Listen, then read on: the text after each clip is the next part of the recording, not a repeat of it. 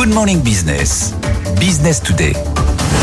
Il n'y a pas que l'automobile, il n'y a pas que l'aéronautique dans la vie, même si on parle beaucoup aujourd'hui d'avions et d'auto. Il y a aussi euh, tout l'équipement euh, électrique et pas seulement. On parlait des data centers avec vous, Benoît Cocard, directeur général du groupe Legrand. Bonjour. Bonjour. D'abord, on donne les résultats qui viennent de tomber, euh, effectivement, avec euh, un, un, très bon euh, bénéfice hein, en hausse de 14,9% et qui dépasse le milliard d'euros. Vous devez être content. 1,15 milliards d'euros, un très beau aussi cash flow libre. Hein. Euh, vous avez de l'argent dans les caisses, peut-être que vous allez faire des acquisitions, vous allez nous le dire. Euh, et, et Comment vous expliquez en fait euh, cette bonne tenue de votre activité en dépit quand même de votre activité historique d'un secteur du BTP qui souffre, pas seulement en France d'ailleurs. Hein. Comment on parvient à, à, maintenir la croissance? Je crois qu'il y a plusieurs sujets. Le, premier, c'est que effectivement le marché du bâtiment souffre, mais sur ce marché du bâtiment, on arrive à faire, euh, à trouver des, des poches de croissance. Alors les data centers euh, en sont, sont une. On pourrait également parler de tous les produits liés à l'efficacité énergétique ou les produits connectés. Ces familles de produits-là, qu'on appelle chez nous les familles à plus forte croissance, elles font une croissance à deux chiffres mmh, mmh. en 2023. Donc il faut réussir à trouver de la croissance dans les segments porteurs. Et puis le deuxième élément, c'est une maîtrise euh, toujours très attentive à la Legrand euh, des éléments de notre compte de résultats. Voilà. Le, cumul des deux fait une bonne résistance en termes de chiffre d'affaires et les résultats effectivement de bon niveau.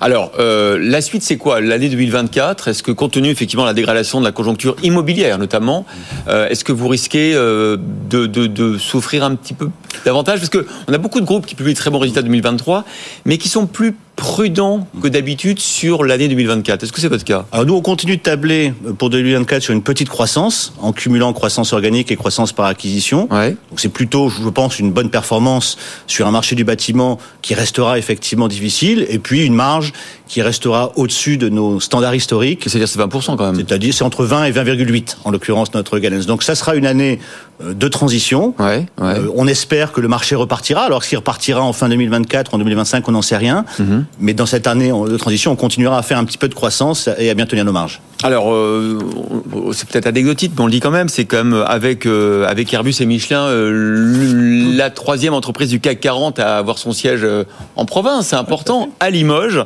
Une question quand même, parce que en termes d'attractivité et de, et, de, et de talent, est-ce que, est que vous arrivez effectivement à, à, à, croître, même si vous êtes présent dans tous les pays du monde, que vous nous le répétez souvent que vous êtes sur ce plateau, au fond l'équipement électrique, il est propre à chaque pays et qu'il faut l'adapter à chaque pays encore des normes différentes partout.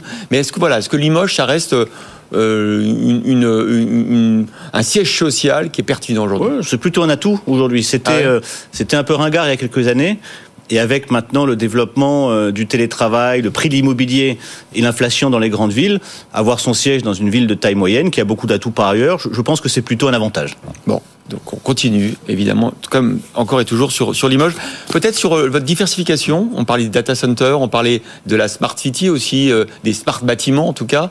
Euh, votre perspective à, à 10 ans entre votre activité traditionnelle euh, d'équipement électrique et l'activité, euh, voilà, de les, les, les, les nouveaux projets, c'est quoi l'équilibre, bon équilibre? Aujourd'hui, ces trois segments que vous citez, data center, efficacité énergétique, produits connectés, c'est 36% du chiffre d'affaires. Ouais, ouais. C'était 18% en 2015. Donc on voit qu'il y a eu une croissance organique et par acquisition forte. Et le cap qu'on s'est fixé, à moyen terme, c'est de réaliser 50% de notre chiffre d'affaires dans ces domaines-là. Donc 50% en ces nouveaux domaines, en forte ouais. croissance, et 50% dans les produits d'infrastructure essentielle, qui restent des produits très très intéressants, où on peut continuer à apporter beaucoup d'innovation. Sur le, votre répartition géographique, euh, vous êtes présent aussi en Asie, hein, évidemment. Est-ce que vous, parce qu'on a beaucoup de groupes, de grands groupes du CAC 40, qui euh, le petit bémol qui a été mis sur leurs résultats, c'est effectivement l'incertitude de l'Asie, qui est notamment de la Chine, hein, l'Asie du Nord, qui redémarre moins vite. Est-ce que c'est votre cas aussi?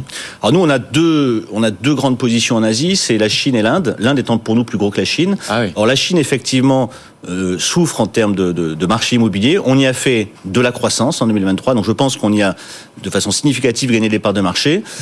Et l'Inde, par contre, galope et devrait continuer à galoper dans les années qui viennent. Donc nous, on reste très optimistes euh, sur l'Asie. Ce sont encore des petits chiffres pour le grand, hein, c'est à peine plus de 10% de notre chiffre d'affaires, l'Asie, euh, mais on y a de beaucoup d'ambition. Bon, et donc euh, je disais pas mal de free cash flow. Est-ce que ça veut dire que vous allez accélérer en matière d'acquisition? Il y a deux grands sujets.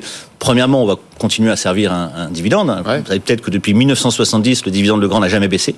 Il a toujours augmenté ou a été stable. Donc cette année, on va euh, proposer à l'Assemblée générale une augmentation de 10% du dividende. Et puis, on va effectivement faire des acquisitions.